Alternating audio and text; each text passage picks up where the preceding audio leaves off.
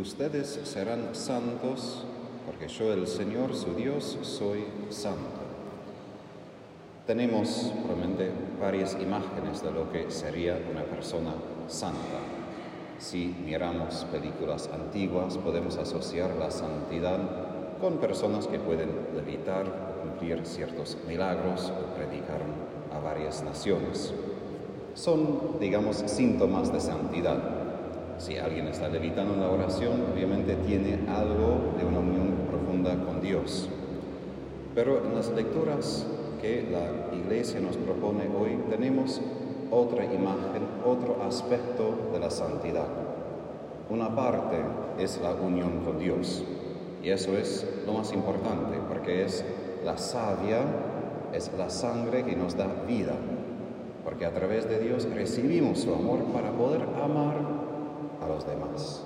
Y eso es el aspecto que la Iglesia enfatiza hoy, el amor al prójimo, porque Dios habla, soy el Señor su Dios y ustedes serán santos porque yo soy santo y después habla casi únicamente de nuestro trato con nuestros hermanos, con nuestro prójimo.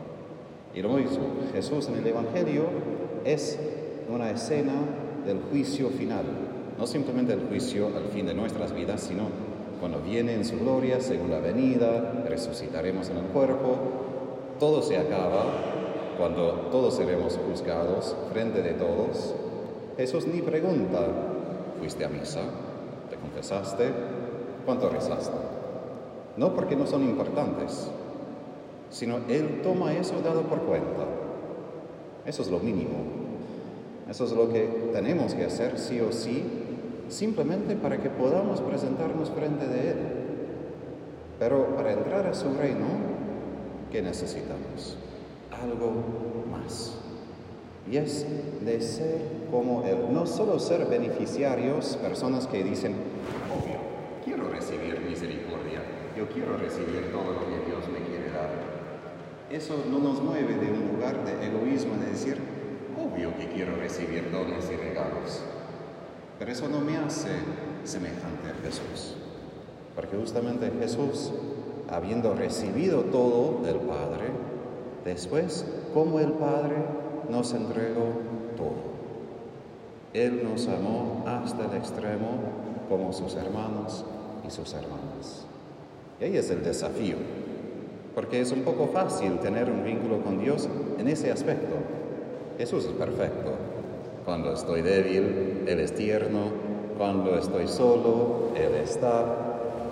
Siempre tiene las cualidades mejores. En cambio, mi hermano, mi hermana, no siempre tiene las cualidades perfectas. No siempre me consuela, no siempre me contesta bien, no siempre me trata como quisiera que me trate.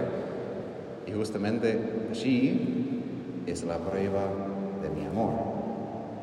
Si amo a Jesús solamente perfecto o si amo a Jesús también en su humanidad.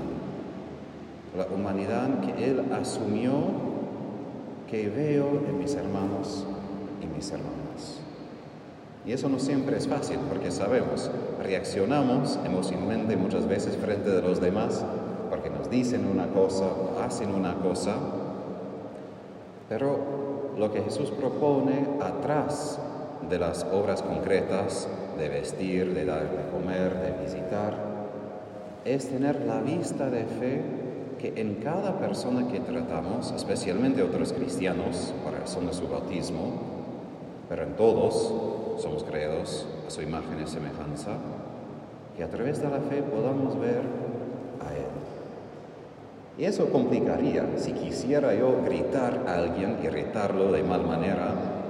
Si solo veo a esa persona, puedo decir sí, merece todo y le voy a decir toda la verdad, punto final.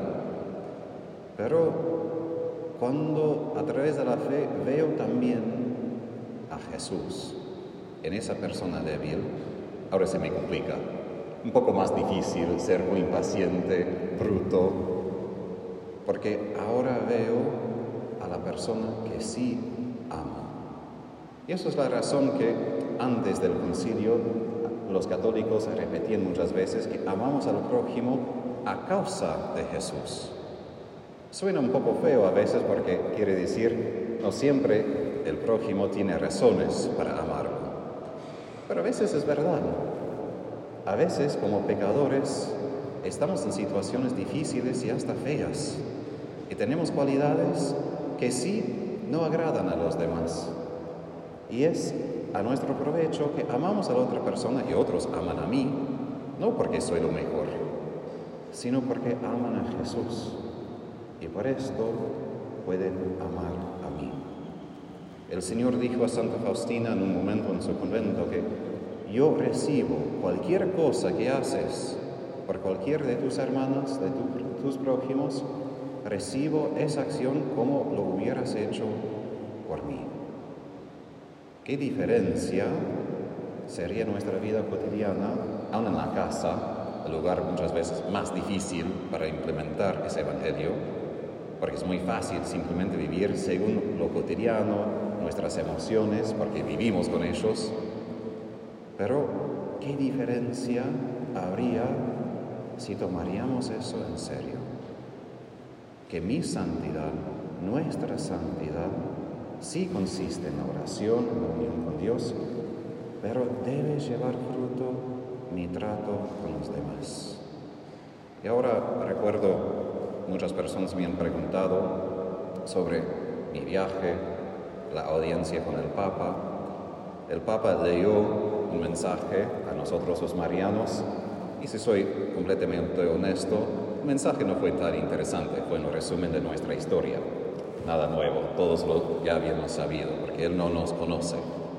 Pero al fin, como suele hacer, Él añadió sus palabras y dijo, a nosotros sin el papel, ustedes religiosos siempre deben ser marcados por la ternura, la compasión y la cercanía. Y él repitió otra vez esas palabras y dio ejemplos de cada y creo que sí, es difícil estar cerca, compasivo y tierno frente de los demás. Porque muchas veces tenemos miedo, estamos enojados, no tenemos tiempo, tenemos miles de excusas. Pero, ¿qué hizo Jesús?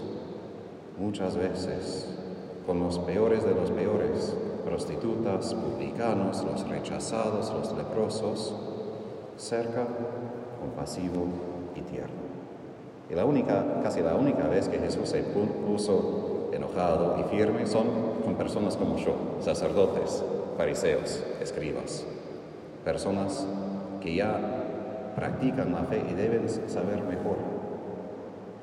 Pero nuestro desafío es practicar esas cualidades para mostrar en nuestra humanidad quién es Jesús.